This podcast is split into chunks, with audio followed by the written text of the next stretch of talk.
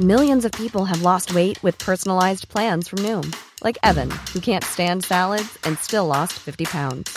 Salads, generally, for most people, are the easy button, right? For me, that wasn't an option. I never really was a salad guy. That's just not who I am. But Noom worked for me. Get your personalized plan today at Noom.com.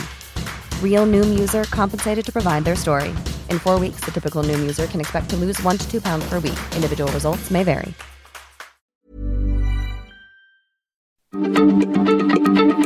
Heraldo Radio, la H se lee, se comparte, se ve y ahora también se escucha.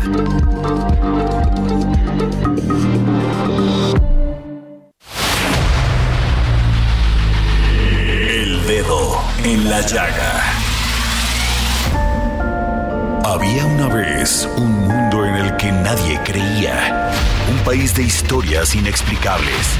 Una nación con personajes asombrosos. Santo Tomás tenía razón. Hay que ver para creer.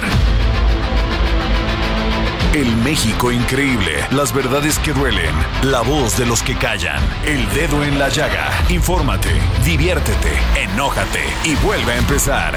El Heraldo Radio presenta El Dedo en la Llaga con Adriana Delgado. Así como llegas te vas, bombón, bonita hora que te da por llorar, llórate esto, llora este dolor. Dolores vienen y van, pero no el amor. Te vienes encima de mi vida, bombón, bonita manera de llegar. Llegarás a ver tu boca crecer. Crecerán las mentiras que me das. Y algo sí que me supiste dar. Darme en la cabeza que ya está hincha. Hincha del planeta, hincha del sol. Soltame las riendas de aquí me largo yo. Y el teléfono no es ring ring. Y mi corazón no da ton ton. Y mis pasos no tienen son son.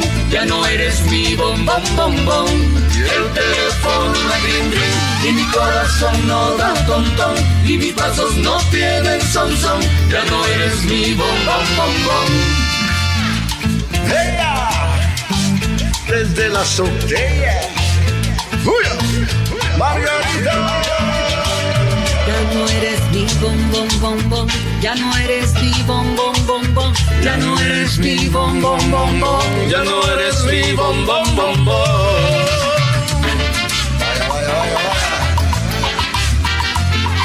Sabor.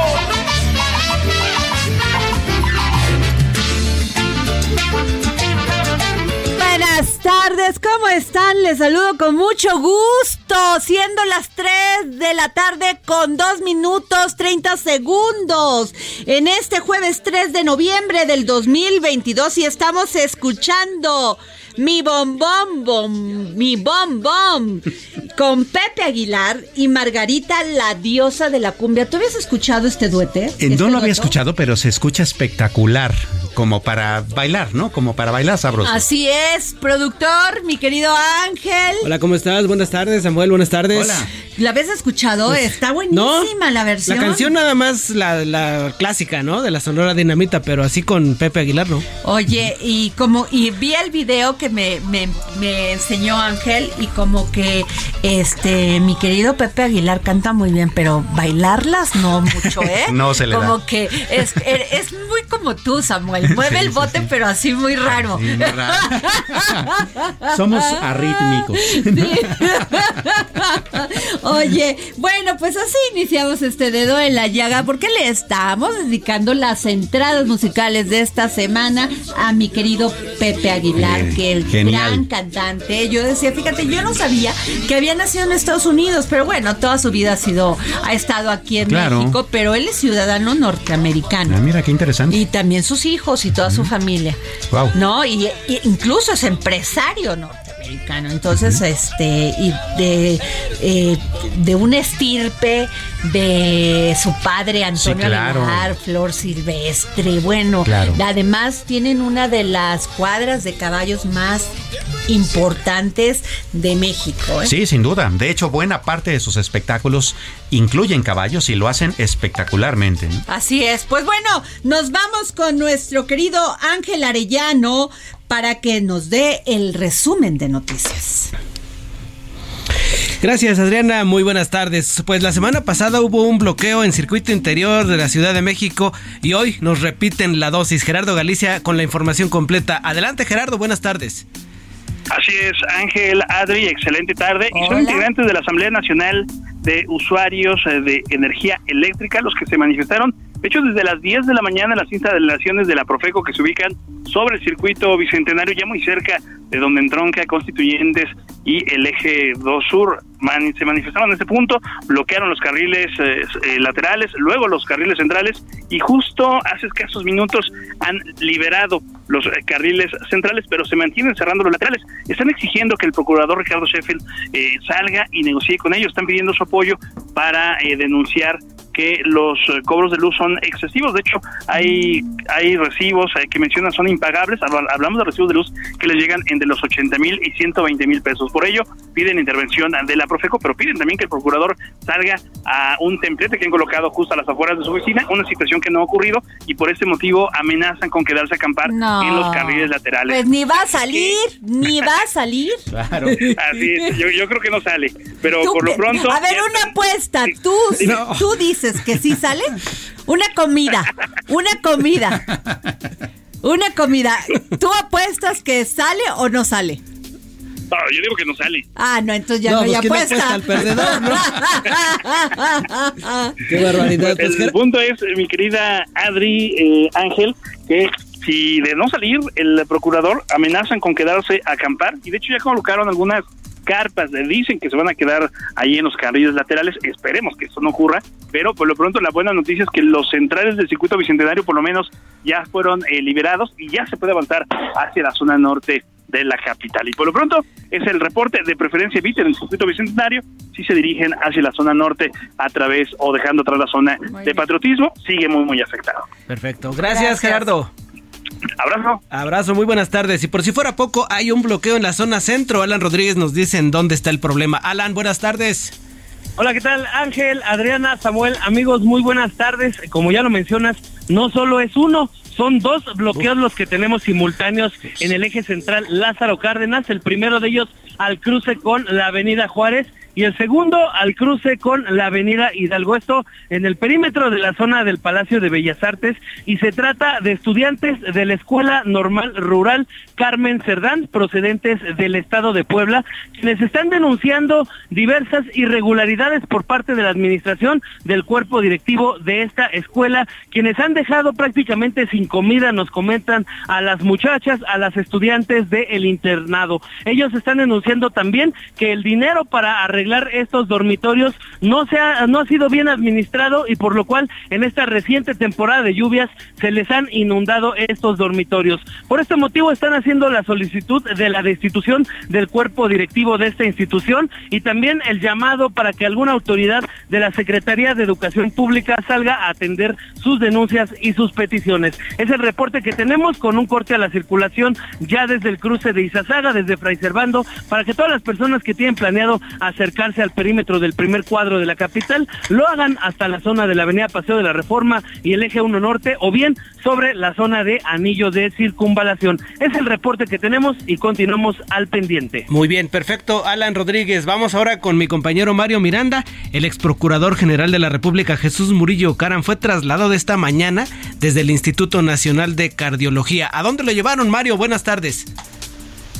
¿Qué tal? Buenas tardes, Adriana Ángel Samuel. Muy buenas tardes. Pues nos encontramos afuera del Hospital Belisario Domínguez, donde esta mañana fue trasladado el ex procurador de la República Mexicana, Jesús Murillo Caran, quien en los últimos días ha presentado complicaciones en su estado de salud.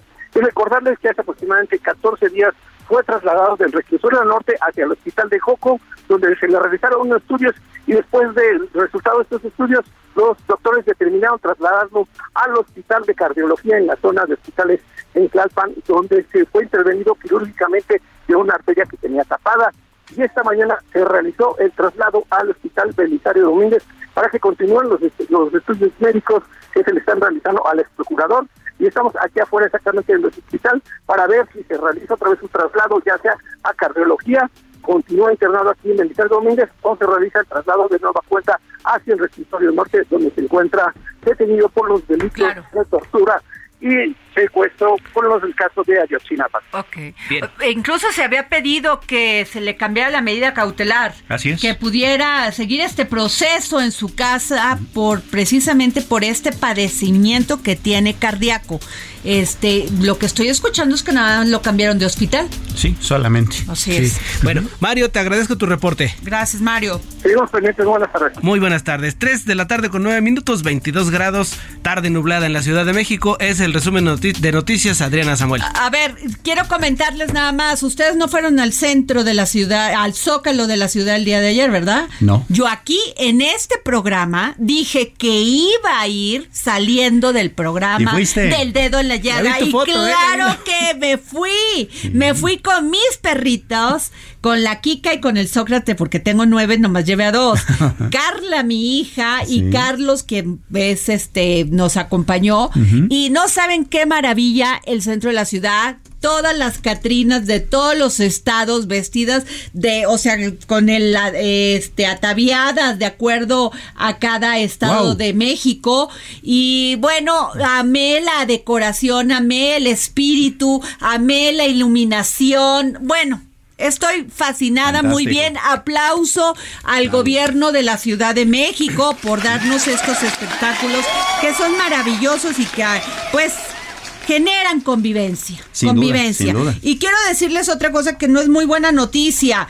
Hayan en una vía de Morelos el cuerpo de Ariadna Fernanda, Fernanda, desaparecida el 30 de octubre tras tomar un taxi en la Ciudad de México. Y es que Ariadna Fernanda Ariadna Fernández, es, no, perdón, Ariadna Fernández López Díaz, una joven de aproximadamente 25 años de edad, fue hallada muerte, muerta la tarde de este miércoles a un costado de la autopista La Pera Cuautla en Tepoztlán, Morelos, tras desaparecer el 30 de octubre en la Ciudad de México. ¿Qué cosa? Otro, feminicidio, otro feminicidio. Y ojalá no haya impunidad, Samuel este, Prieto. Sí, sin duda, sin duda. Eh, yo creo que también llegaron ya eh, este urgente eh, el crear nuevos mecanismos para mantener el dedo en la llaga en este tipo de cosas. Digo, se hacen conteos, por ejemplo, de cuántos periodistas eh, se asesinan. Debería ya haber empezado un conteo de cuántos feminicidios para darle seguimiento a cada uno y estarle pidiendo a la autoridad que por favor los resuelva y los resuelva pues rápido. Parece que no es un tema prioritario por el Al momento. parecer no, pero hay que hacerlo. Pues sí.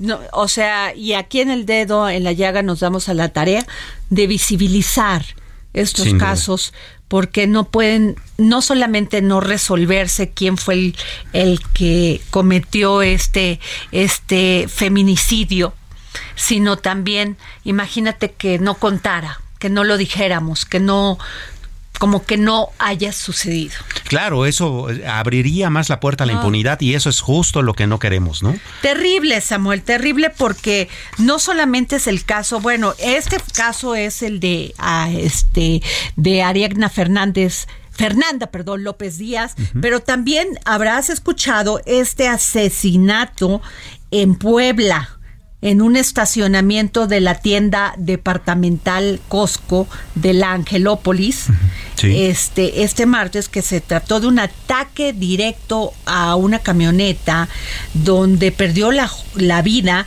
el abogado Fernando Castillo Pacheco. No, bueno. Bueno, pues déjame decirte que el abogado Alejandro, este, perdón, Fernando Castillo Pacheco fue quien presentó el amparo para este que no se contratara a los médicos cubanos. Ah. Él fue. Wow. Y bueno, también este no podríamos acusar de causalidad, pero qué coincidencia. De las investigaciones también está pues que él había maltratado a su pareja y también tenía una denuncia de su expareja por maltrato, por violencia.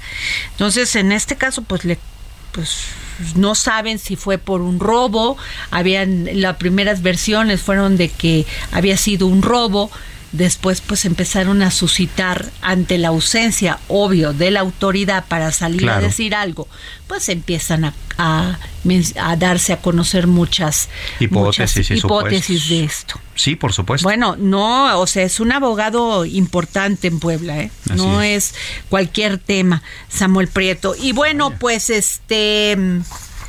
fíjate, nos vamos con Mayeli Bariscal porque aunado a este tema de Ariagna Fernanda López Díaz, esta chica hallada en Morelos, Mayeli este, hizo pues una gran nota sobre el gobierno de Alfaro, sobre su todo su informe, y pues es el estado que más feminicidios tiene. Sí. Vamos con Mayeli. Muy buenas tardes. En el marco del cuarto informe de gobierno en materia de seguridad, Enrique Alfaro presumió que los índices delictivos en Jalisco están por debajo de la media nacional, pese a que en los primeros años de su administración hubo aumentos significativos como los feminicidios que crecieron hasta 121%. Tan solo de enero a septiembre de este año en el estado han sido asesinadas 152 mujeres, en promedio un crimen cada tercer día, pero solo 22 fueron tipificados como feminicidios. Esto de acuerdo con información del Secretariado Ejecutivo del Sistema Nacional de Seguridad Pública. El mandatario estatal el pasado martes señaló que hasta octubre iban 38 feminicidios, es decir, en solo un mes hubo 16 crímenes más. Además, al analizar los primeros años de la gestión de Alfaro Ramírez, destaca que en 2018 recibió el Estado con 33 casos, pero solo en un año, en 2019, la cifra se duplicó al pasar a 65, así lo señala esta estadística federal. Además, en 2020, se mantuvo con 68 carpetas de investigación, pero el año pasado creció en 73 casos, es decir, un incremento de 121%. Así es como destaca este organismo federal, aunque el propio Enrique Alfaro aseguró en su informe que fueron 83 los feminicidios con los que cerró el 2021. Además, entre los casos emblemáticos está el de Luz Raquel, quien pese a contar con una orden de restricción en contra de su presunto agresor, no se evitó el desenlace fatal el pasado 16 de julio de este año caso que tampoco se ha resuelto, pero que sí hay una versión de autoagresión, esta emitida por parte del fiscal estatal Luis Joaquín Méndez Ruiz. Sobre el tema, Lucía Almaraz, abogada y experta en seguridad de la Universidad del Valle de Atemajac, destacó que habría que preguntarles a las colectivas feministas si los datos son certeros, luego de que Alfaro aseguró que ha disminuido este delito en 54.2% según sus propias cifras. En su informe presentó gráficas con sus datos hasta octubre del 2022, sin considerar los últimos meses del año cuando las estadísticas señalan que aumentan estos ilícitos. Desde Guadalajara, Mayeli Mariscal, Heraldo Radio. Pero ¿qué tal? El domingo el gobernador Alfaro estaba feliz y contento en el premio de la Fórmula 1, Samuel. Sí, sí, aquí andaba justamente, eh, incluso mm, no en cualquier lugar, no estaba en las gradas, estaba ahí en el paddock, este, conviviendo con, con pilotos, conviviendo con mecánicos de las escuderías. Mientras las mujeres, se mueren todos los días. Así es. Y que no han resuelto todavía muchos feminicidios. Así es. No, es terrible la impunidad y sobre todo la insensibilidad Samuel. Pues ahí esperamos a ver qué, vamos a buscar al gobernador Alfaro a ver qué nos puede decir. Pues sí, ¿Cómo va a resolver que tenga este tiempo para contestar. No, bueno, pues a ver, a ver si no se va a otro, a otro gran premio, ¿no? Así es. Bueno, pero vamos a otro tema porque este está este gran debate de la reforma electoral, la propuesta de reforma, iniciativa de reforma electoral que este presentó el ejecutivo. Así es y pues ha generado un gran debate. Un gran debate, los priistas ya salieron a decir que no la van a aprobar, que quieren acabar con el INE, el PAN este, igual, el PRD igual, y tenemos información que el PT pues está entre que sí, entre que no, pero interesante porque es parte de la que podemos hacer en un medio de comunicación es preguntarles directamente a ellos. Y yo le agradezco al diputado Gerardo Fernández Noroña, secretario de la Comisión de Gobernación y eh, Población de la Cámara de Diputados, que nos haya tomado la llamada. Gracias, diputado.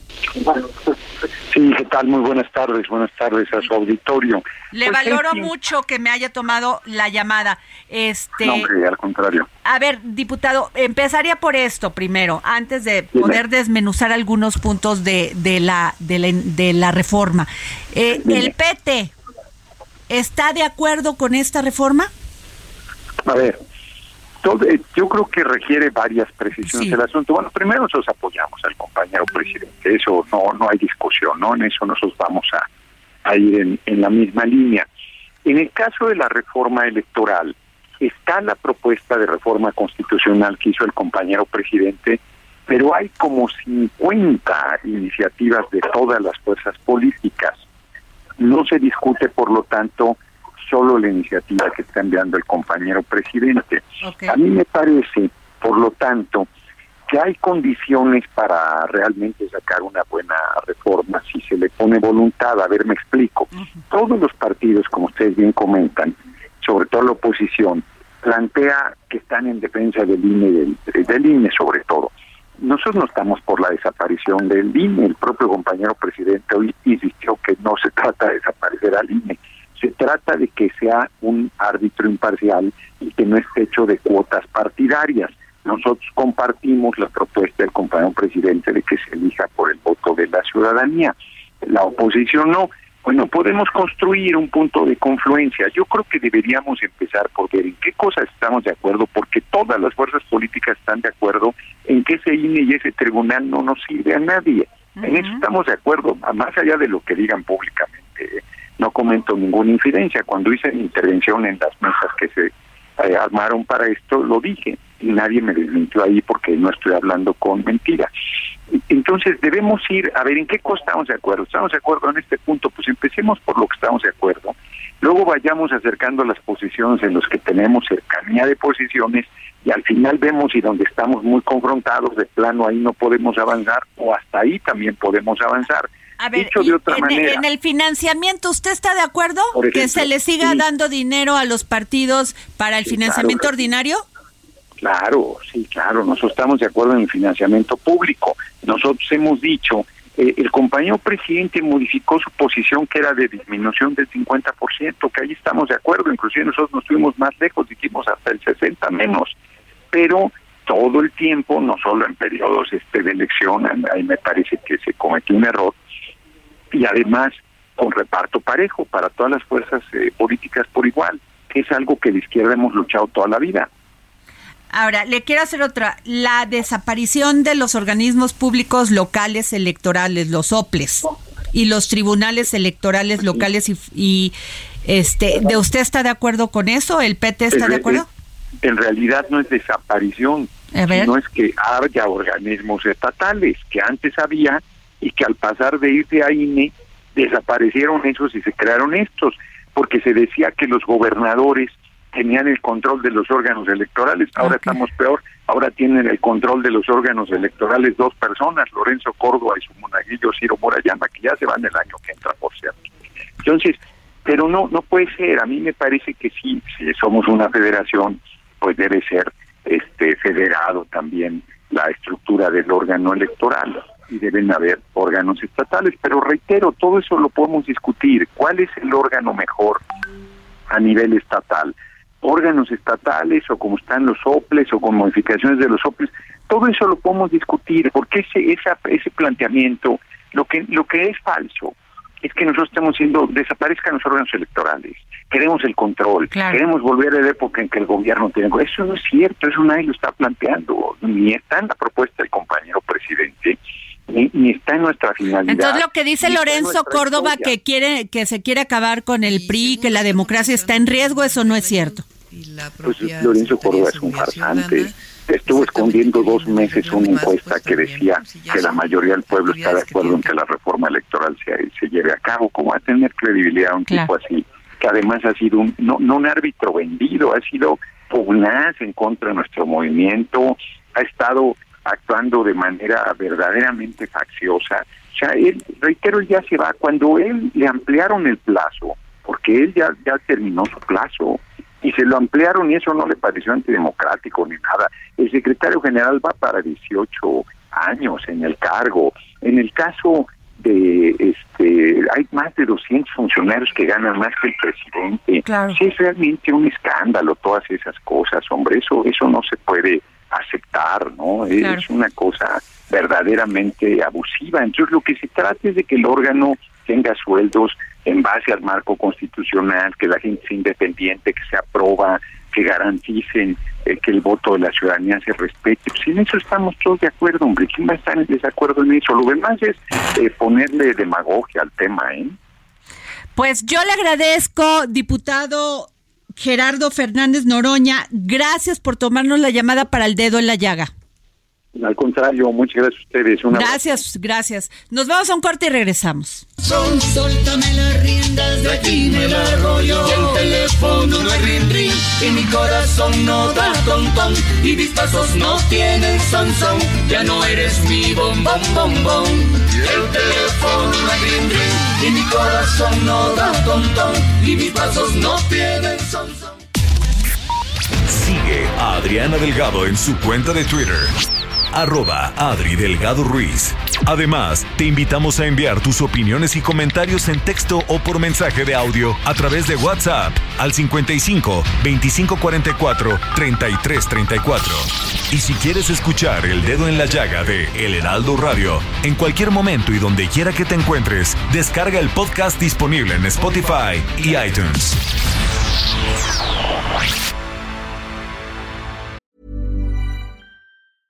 I'm Sandra, and I'm just the professional your small business was looking for. But you didn't hire me because you didn't use LinkedIn jobs. LinkedIn has professionals you can't find anywhere else, including those who aren't actively looking for a new job but might be open to the perfect role, like me.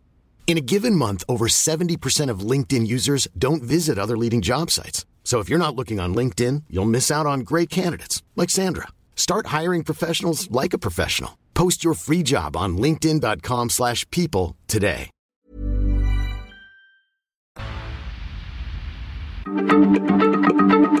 Heraldo Radio, la H se lee, se comparte, se ve y ahora también se escucha.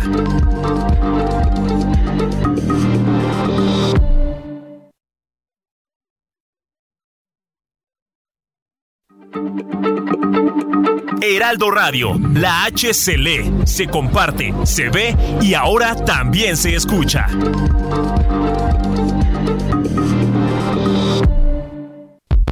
Sigue a Adriana Delgado en su cuenta de Twitter en arroba Adri Delgado Ruiz. Y envíanos tus comentarios vía WhatsApp al 55 25 44 33 34 o 55 25 02 21 04. Adriana Delgado entrevista en exclusiva a la senadora del Partido Acción Nacional, Josefina Vázquez Mota. Tú eres una mujer muy valiente por dar, visibilizar estos temas. A veces siento que personas como tú que hacen el cambio están solas en la lucha sí, sí te sientes, si no solo, sí bastante poco acompañado, ¿eh? Pero mira, creo que hoy que le estamos, que se está visibilizando, que tenemos la capacidad también de comunicarlo, empezamos a construir mayores alianzas, pero nos urge, nos urge que verdaderamente sí sea importante, nos urge que tengamos presupuestos en lo local, nos urge que sean prioridad, como decía Gabriela Mistral, las niñas y los niños no pueden esperar, porque cuando tú haces esperar a las niñas y los niños en el ejercicio de sus derechos. Tú haces esperar a una nación completa y probablemente, como decía una, adolescencia, una adolescente hace poco, Josefina, ahora somos el 30% de México. No se les olvide que en poco tiempo vamos a ser el 100%. ¿Y qué 100% queremos? He hablado mucho con Saskia Niño de Rivera, que tú también la conoces, la quieres y la respetas mucho. Y Saskia te dice, bueno, ¿qué hacen los niños en el crimen organizado? ¿Qué hacen las niñas siendo sicarios, siendo halcones, quemando quemando, cuerpos, cuando debiesen estar en la escuela, cuando no debiesen estar en el trabajo infantil, cuando debiesen estar con la protección de salud y de certeza. Bueno, pues entonces tenemos una gran tarea por delante. Jueves, 11 de la noche, El Dedo de la Llaga, Heraldo Televisión. Bueno, pues no se pierdan la entrevista que le realicé a la senadora Josefina Vázquez Mota, muy importante, muy interesante visibilizar lo que es la realidad de la violencia que sufren los niños y las niñas, el ciberacoso, el tema de los feminicidios, del este la violencia contra las mujeres. Es terrible, Samuel. Y bueno, eh, fíjense que hay una nota que está generando demasiada polémica porque el alcalde de Badiraguato, José Paz López, ha propuesto la creación de un museo del narcotráfico con el fin de atraer el turismo a su localidad. El municipio es conocido por ser el lugar de nacimiento de narcotraficantes como Joaquín El Chapo Guzmán o Rafael Caro Quintero, entre otros. El alcalde ha defendido que la idea de reunir una colección no debe asustar y ha pedido pues ver la parte positiva mm. y es precisamente que tengo en la línea al alcalde de Badiraguato, José Paz López. ¿Cómo está, alcalde? Gracias por tomarnos la llamada. No, al contrario, Adriana, Adriana Delgado, te agradezco mucho que nos hayan localizado y que finalmente yo te quiero decir que tengo esa apertura para poder comentar las cosas que de repente se dicen de una manera y que tienen otro enfoque. Pero mira, esto es importante decirlo porque resulta que nosotros fuimos a anunciar el 417 aniversario de los festejos de la Fundación de Badiraguato. En esa conferencia de prensa pues estaban muchos muchos periodistas, muchos, y ya que nosotros anunciamos justamente todas las actividades eh, pues culturales, artísticas, gastronómicas que vamos a tener justamente, ¿eh? es el, el día viernes 4 eh, sábado 5 y domingo 6 de noviembre.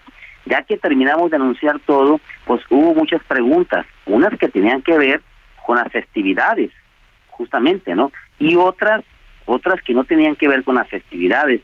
Y me preguntan eh, algunos periodistas sobre la visita del presidente Andrés Manuel, porque resulta que el presidente Andrés Manuel hace unos días que visitó Sonora, pero también visitó mi estado de Sinaloa.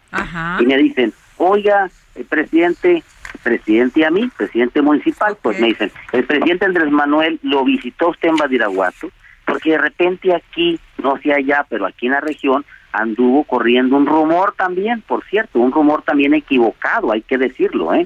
Un rumor equivocado que había ido a Badiraguato. Y yo les aclaré que no.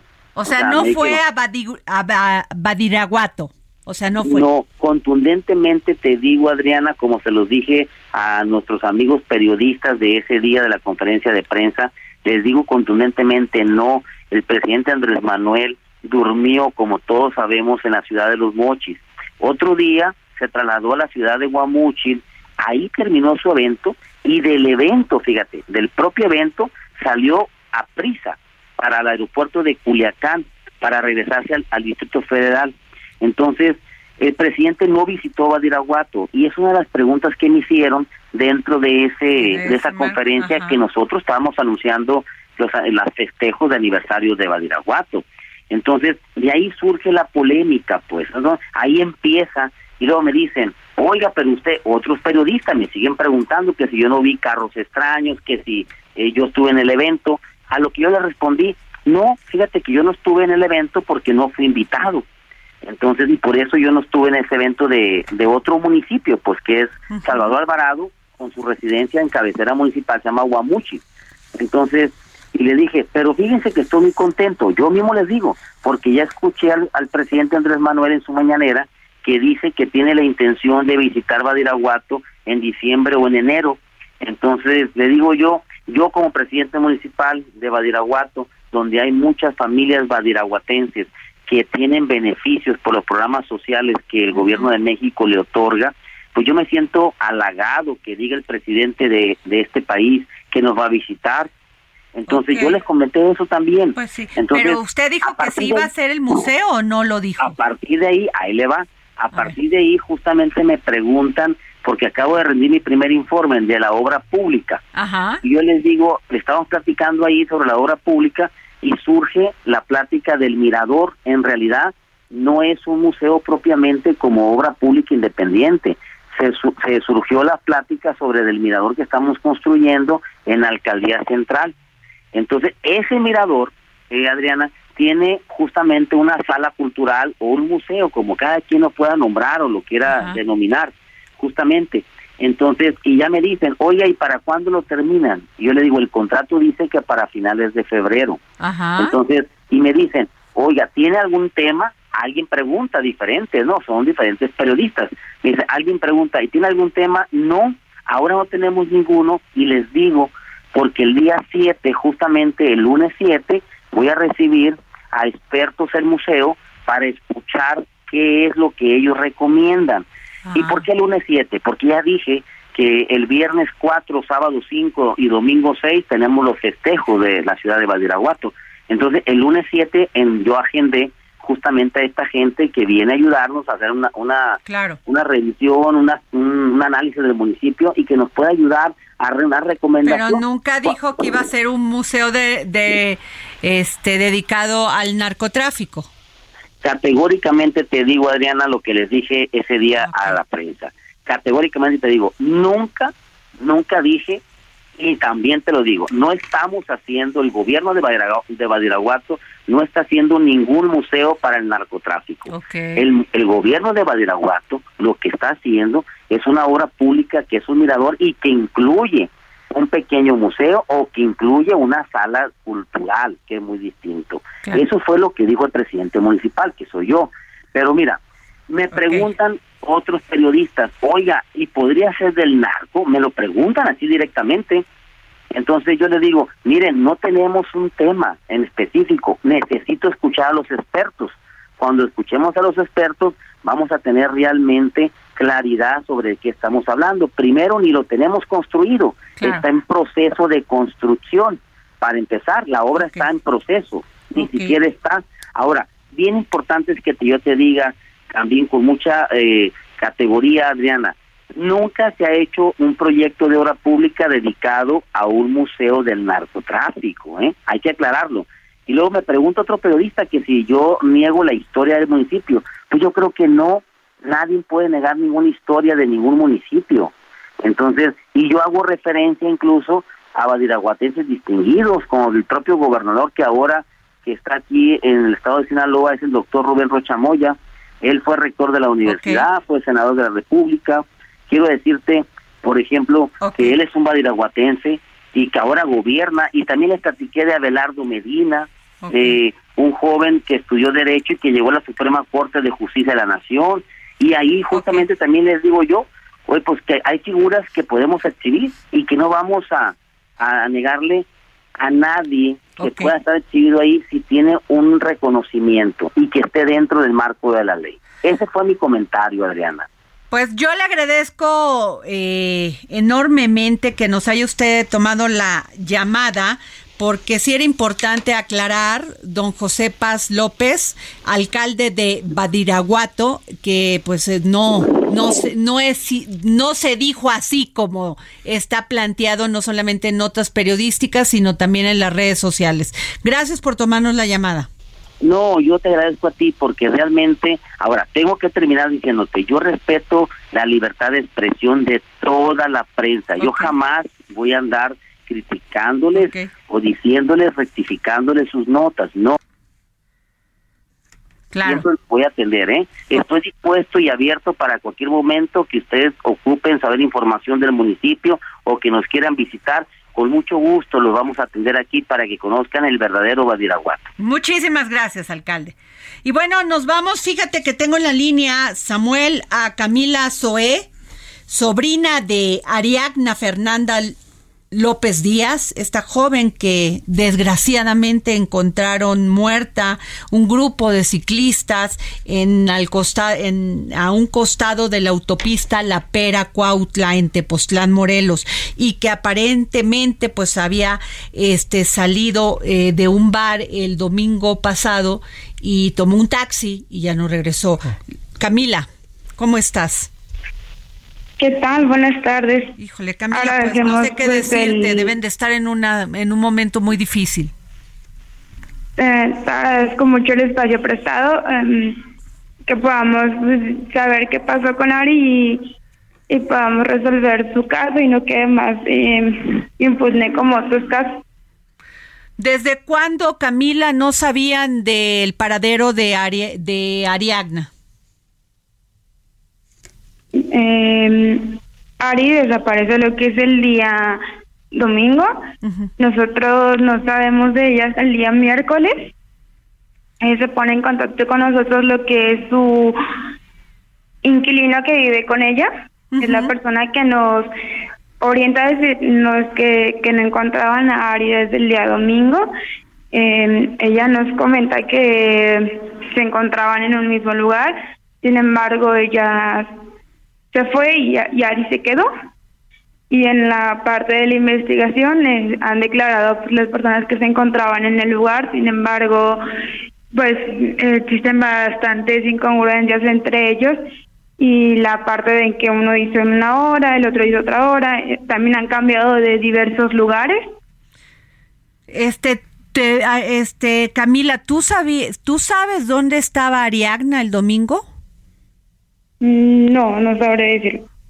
Tenemos los que estaban en un restaurante. Eh, están ¿Saben en, qué restaurante? No, unos dicen que en un restaurante, otros dicen que en un bar, otros dijeron que estaban en una fiesta en un departamento, que, que estaban con unos amigos en ese departamento. Y estos chicos nada dicen que tomó un taxi, o sea, no saben si realmente lo tomó. No fue un Uber, fue un taxi de la calle. No sabré decirte, es algo que no no sabemos porque no no es algo que tengamos claro por las incongruencias de una persona y la otra. Híjole, pues qué difícil, Camila. Este, me imagino que en este momento están velando a Ariadna Fernanda López Díaz. De momento apenas se van a comenzar el, la tarea de Ariadna fue un proceso complicado de trámites y de estudios para saber la causa de su muerte. Y bueno, todo sucedió en el estado, en la Fiscalía de Morelos. Y mm, Ari acaba de llegar aquí a Ciudad de México y esperamos velarla el día de hoy. Muchas gracias, Camila Zoe. Gracias por tomarnos la llamada para el dedo en la llaga. Lamentamos muchísimo lo que sucedió. Para a el espacio Mm, y vamos a estar muy pendientes de que no haya un caso más de impunidad. Gracias, Camila. Bueno, pues este Samuel, qué triste es llevar esta información y bueno, nos vamos a otro tema también. Fíjate que este pues como nunca estamos muy cerca de que dentro de una sucesión presidencial pueda llegar una mujer pueda llegar una mujer a la presidencia. ¿eh? Y pues, ¿quién más que Claudia Sheinbaum? Es la única mujer que en estos momentos, como nunca, había sonado muy fuerte. Así es. Y con presencia para, para, para poder ser, pues, lo que nunca ha logrado otra mujer. Así es, ser presidenta de México. Y tengo a David Graham, corresponsal de Reuters en la Ciudad de México. ¿Cómo estás, David? Mucho gusto, Adriano. Muy bien, muchas gracias. Oye, pues es la primera vez en México que realmente se tiene esta posibilidad de que una mujer llegue a la presidencia. Pues pareciera que sí en ese momento. Eh, obviamente había en el caso de Josefina en el 2012 una candidatura importante también, pero como están las cosas ahora, pues habrá que ver, ¿no? Eh, ¿tú, cómo, ¿Tú cómo ves esto? Porque pues han salido todas las encuestas, señalan a, a Claudia Sheinbaum, que además es una pues una física, es, este, es ambientalista, es una mujer de gran presencia política, ha sido, ha tenido muchos cargos como funcionaria y en este momento, pues la Ciudad de México en el tema, por lo menos de delincuencia, ahí la vamos llevando. Pues yo creo que por eso lo que dices, Adriana, hay mucho interés en el tema y como bien dices, como figura política, ella sí es una, eh, una persona con em, muchos este, temas muy interesantes eh, en su trayectoria y yo creo que eso también está em, pues fomentando un interés en el tema. Claro. Eh, ¿Qué tal? Buenas tardes. preguntarte, ¿Cómo ves tú el contexto de tu investigación con respecto a eh, qué tan eh, en la percepción de la ciudadanía mexicana está el que por fin haya en México una presidenta de la República?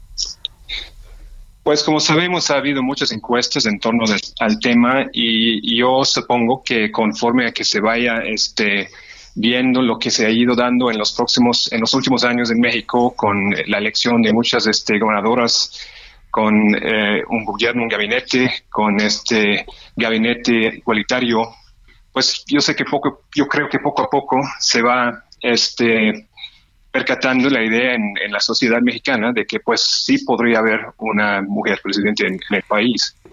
¿Qué, ¿Cuál es la entiendo eh, el papel de Josefina que además la tuvo muy difícil David porque hoy tengo una entrevista en el, el, Heraldo Televisión donde Josefina me dice fíjate que pues no me lo dice abiertamente pero sí lo que dice abiertamente es de que Fox al final de la campaña o a la mitad de la campaña le habló y le dijo Vicente Fox, no te voy a apoyar. O sea, tuvo que luchar con un, un machismo de estos que no se ven pero que se sienten y que se sienten cuando estás haciendo un trabajo político.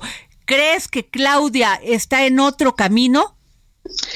Pues como sabemos, Adriana, eh, el presidente ha dicho que quien resulta este ganador o ganadora de las encuestas internas de Morena para definir el candidato tendrá su apoyo y conforme a que pues eh, le sigue yendo bien al presidente en las encuestas, yo supongo que eso sí es una situación un poco distinta.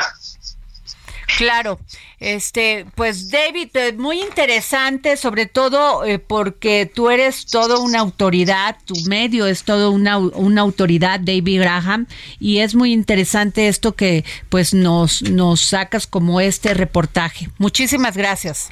Mucho gusto y gracias a ustedes. Bueno, va, este, vamos con nuestro querido productor Ángel Arellano.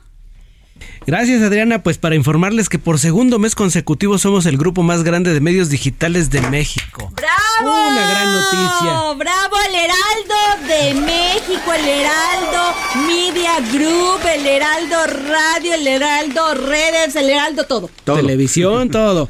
Gracias Televisión, a los, Gracias por supuesto y gracias a más de 80 millones de usuarios únicos que está avalado con cifras de Comscore y Google Analytics del mes de septiembre de 2022. Anótele heraldodemexico.com. No, un aplauso al jefe Casian. Porque esto es trabajo de persistencia, de disciplina, de estar todos los días con gran emoción y pasión para lograr un resultado. Sí, sin duda. 80 millones es casi dos terceras partes de la población de este país. ¿eh? no, pero a ver, eh, se fuimos creciendo de una manera porque el profesionalismo al final del día sí te da. Ahí que se impone. Claro. Ese se impone. Sin duda. Y fuimos de, de, este, ahora sí que derrocando y tirando y en los primeros lugares ¿eh? muchos este medios que ya tenían muchos años que decían que bueno pues ellos eran los y líderes con muy buenos competidores pues, no ahí estamos ¿No? Exactamente. Muchas gracias. Gracias. A ver, este Samuel, a ver la, la, la, la música para Samuel Prieto, por favor. Uy. A ver. Drama terror. Y en este momento, en el dedo en la llaga, el momento menos esperado. la, información de finanzas y economía con Samuel. Vaya, qué cosa. Híjole, sí, de repente son escenarios un poco complicados y tétricos, ¿verdad?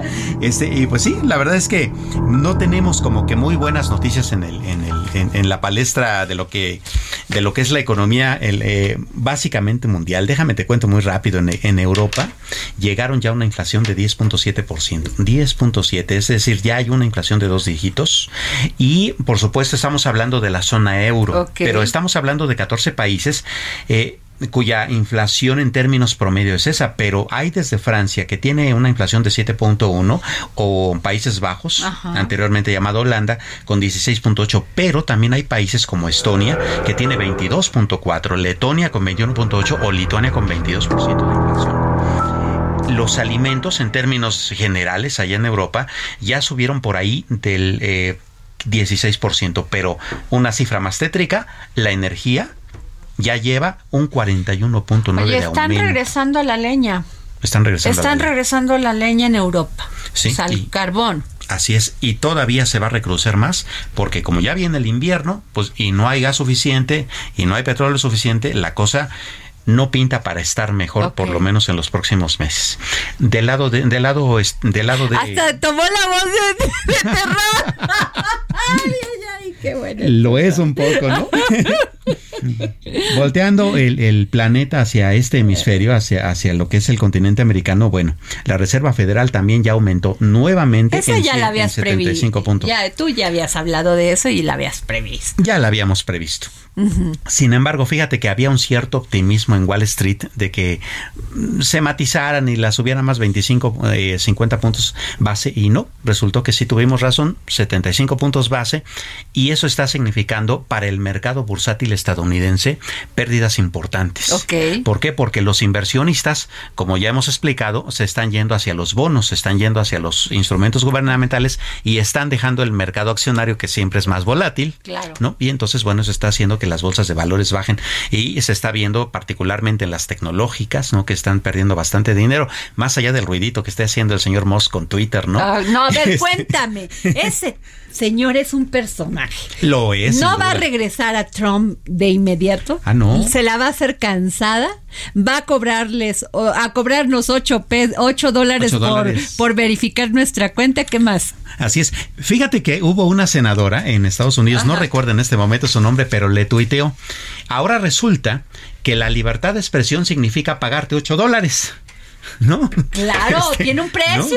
Tiene, un precio. Bueno, pues como todas las libertades suelen tenerlo, ¿no? Pero fíjate que hay otras cosas bastante interesantes. Otras cosas que él plantea hacer con Twitter es abrirle todavía más la puerta a blockchain y a las criptomonedas, lo cual está también interesante, ¿no? Porque ahí, por ejemplo, Bitcoin puede tener una proyección muy importante y eso puede significar finanzas descentralizadas más rápido. Eso no les va a gustar a los gobernícolas. No les va a gustar a los gobernícolas. gobernícolas, gobernícolas, yo les puse. ¿Sí? ¿Qué más, mi querido Sammy? Pues bueno, aquí en México las expectativas también son un poco complicadas. Ajá. ¿No? Eh, la tasa va a subir en la próxima semana y se espera que sean de nuevo 75 puntos base. El próximo jueves. Qué terrible. Gracias, Samuel. Vámonos con música. Ya terminó el terror. Muchísimas gracias. Nos escuchamos mañana. Hincha del planeta, hincha del sol. Suéltame las riendas de aquí me largo. El teléfono no ring, ring y mi cor. El Heraldo Radio presentó El Dedo en la Llaga con Adriana Delgado.